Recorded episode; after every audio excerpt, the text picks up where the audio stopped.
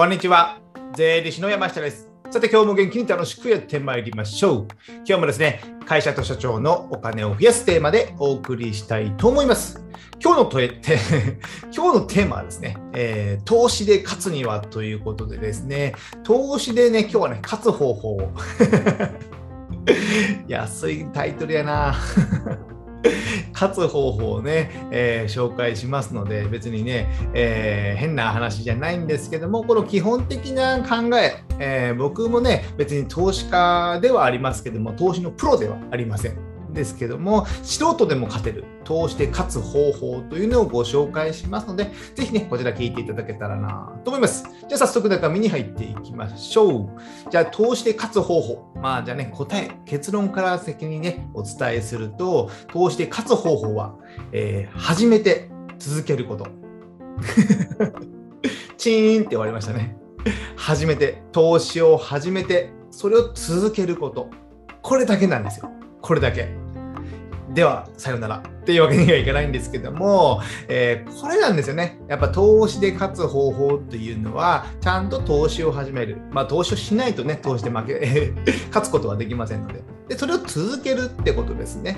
それが大事。この続けるっていうことが意外とね、大変、大変なのかどうかちょっとわかりませんけども、えー難しいこともありますので、ちょっとね、その辺も今日は解説していきたいと思います。で、まあね、なぜこれかっていうとね、最初にも言ったように、投資の素人なんですよ、僕ら。99%ぐらいは投資の素人なんですよ。あの自分で職業を持ってて、職業を持っててっていうのも変ですけども、まあ、お勤めであってとか、自営業であって、自営業であっても、えーデイトレーダーが仕事の人って、まあそ、そんなにいないじゃないですか。FX を毎日ね、え1日8時間やってますという人もいるかもしれませんけども、100人に1人もいないですよね。で、その投資の僕らは、ま、素人、ほとんどは素人ですので、これを投資を始めて続けるしかないんですよ。なので、長期的に見るってことですよね。今年1年でいくら儲かり儲かりましたではいけないんですよ。で、それが、まあね、パチンコみたいなもんですよ。今日は儲かったけど、明日はマイナスです。ね、トータルで言えばほぼマイナスですと。でもその勝つことがあるから、それを狙っていく。それじゃダメなんですよね。それギャンブルですよね。でも投資で勝つには、やっぱコツコツコツコツ、えー続けていくこと、長年続けていくことによって利益が出やすくなる、勝ちやすくなりますので、ぜひそれをね、ちょっと理解していただけたらなと思います。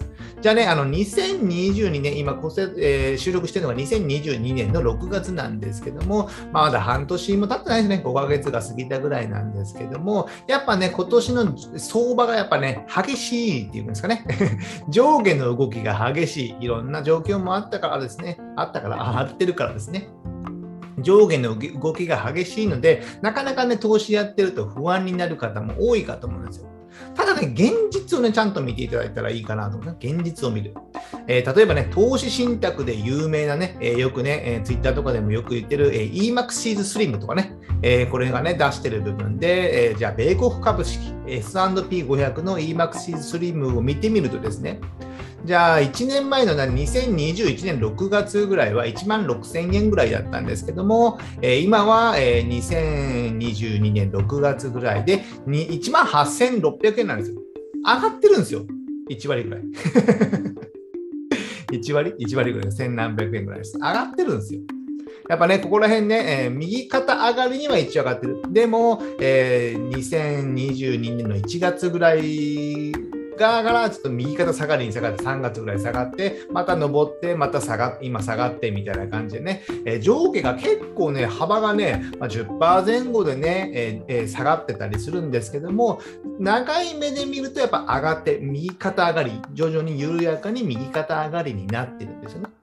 これアメリカの経済、アメリカの株式ってことですね。じゃあ全世界株式とかね、EMAX3 の全世界株式とかを見てみると、これもね、グラフで見ると、えー去年の1年前、2021年の6月ぐらいであれば1万5200円ぐらいとかですかね。それが今であれば1万6600円とか。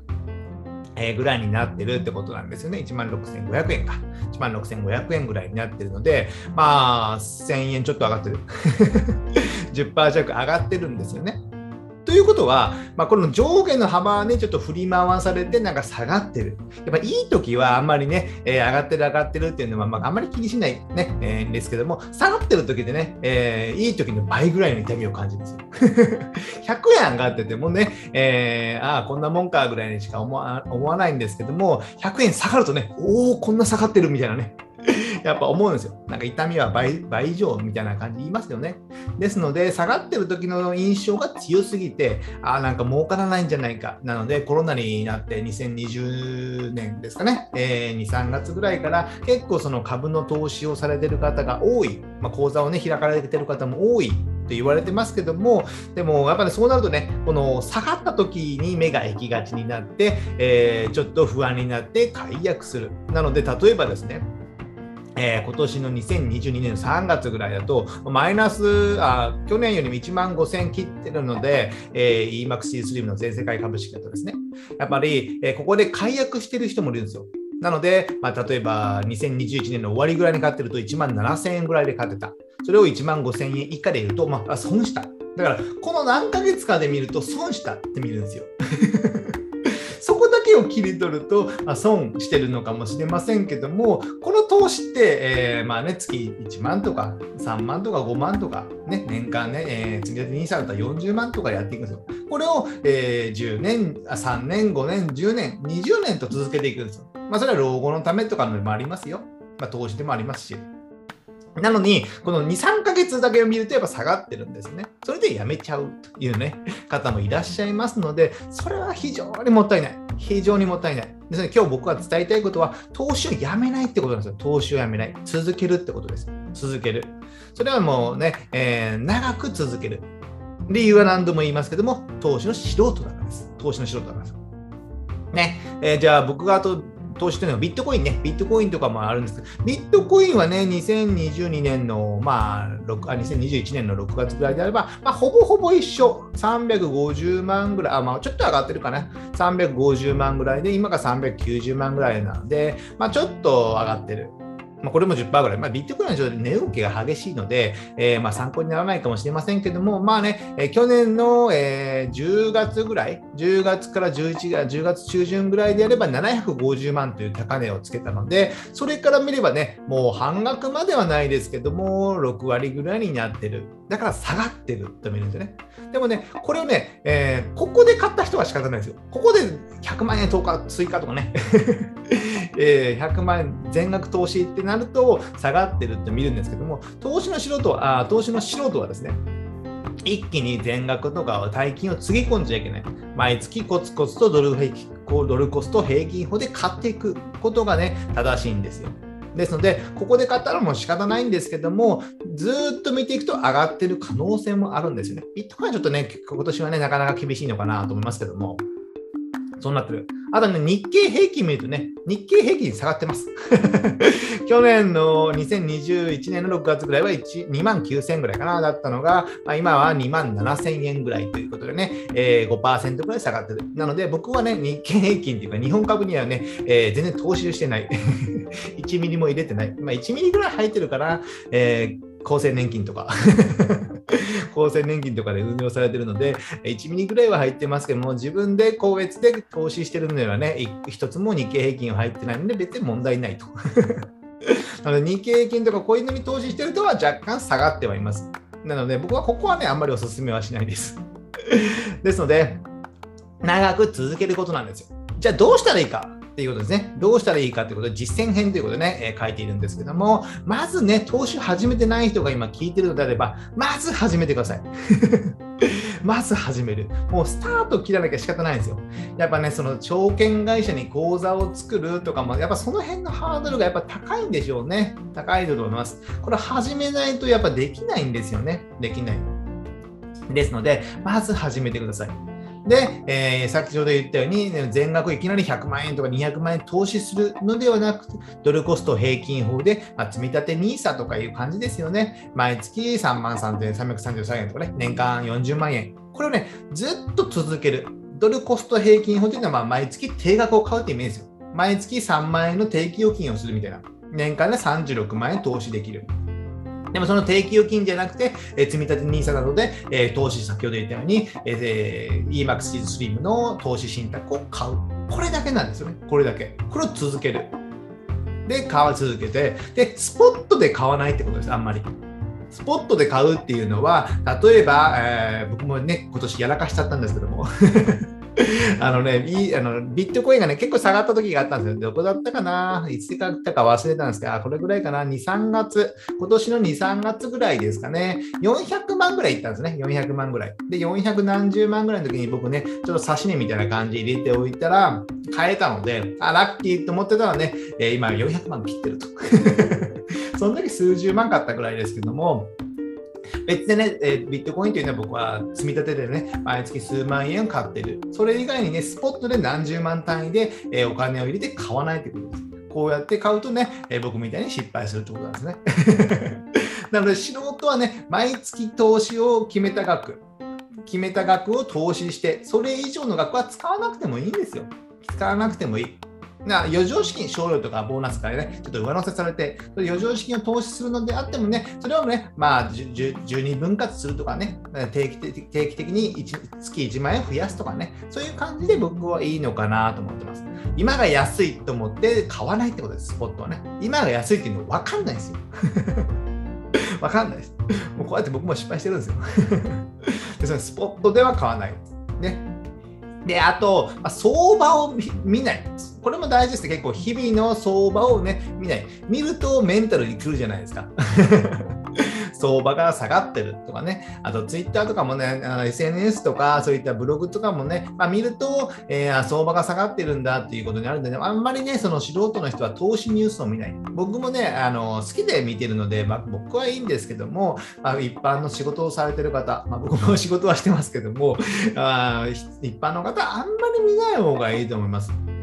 見るとやっぱメンタルにきますので、その下がった部分がやっぱりね、大きくね、感じる。そうすると、えー、このまま続けていいのだろうかってやっぱ思ってしまうんですよ。で、ここでやめてしまうと、やっぱそれが、えー、損のまま持ってるので、それが塩漬けになって、えー、利益が出ないっていうと、やっぱり、え、投資はダメだったんだという結果論になってしまうんですよね。なってしまう。そうだと意味がないじゃないですか。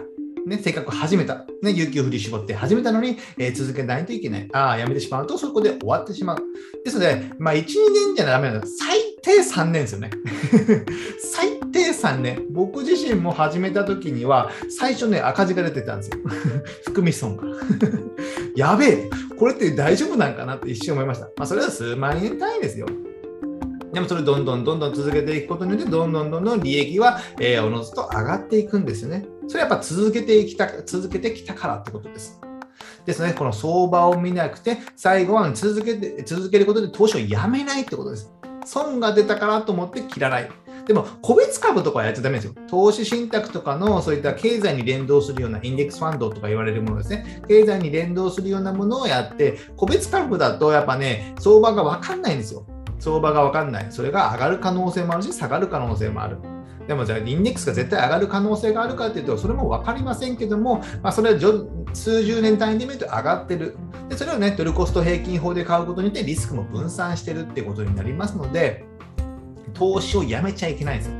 これだけね、今日はね、続け、えー、教え、教えてくれるというか、これだけね、えー、持って帰っていただいたら、投資をやめたら続けること、これだけでね、えー、ぜひ勝てる、えー、投資が出ますので、それは来年勝てるわけじゃないんですよ。3年、えー、皆さんがね、その何歳か分かんないので あれなんですけども、5年後、10年後、20年後、ね、その時に勝てる。それは投資の素人なんですよ。そっとの投資で飯食ってるわけじゃないんですよね。飯食ってる。ファイヤーする。僕もファイヤーを別に進めてるわけじゃない。ファイヤーをするわけじゃないんですよ。ファイヤーできる状態には持ってっても全然いいんですよ。でもファイヤーしない。投資はそのあくまでも投資と。あとは自分の仕事とかやりたいことをやる。で、その投資はね、まあ二の次みたいな感じですよね。ですね、投資で利益をあんまり求めない。でも負けない投資をするにはね、えー、まず始めて続けていくこと、やめないことが一番大事なのかなと思っています。じゃあ今日はね、えー、投資の勝ち方という方法をご紹介しました。で、最後ね、告知といたしまして、こういった僕がお金や税金の話をですね、えー、まあブログで配信しております。こちらね、概要欄にリンクを貼っておりますので、何かね、えー、知りたいニュースとか記事とかがあればですね、こちらで検索窓でキーワードで検索していただくといろんな記事が出てきますので、そちらで勉強していただけたらなと思います。あとですね、Amazon の電子書籍である Kindle ね、Kindle で電子書籍を出版しております。決算書関係の本が主になっておりまして、ま、決算書のね、見方とか考え方、あとね、銀行融資のやり方の本などをね、結構ね、書いておりますので、ぜひね、こちらね、Kindle の Unlimited というサービス、月980円のね、サービスに入っていれば、すべて僕の本は無料でダウンロードすることができますので、ぜひ読んでいただけたらなと思います。では今日はですね、これぐらいにしたいと思います。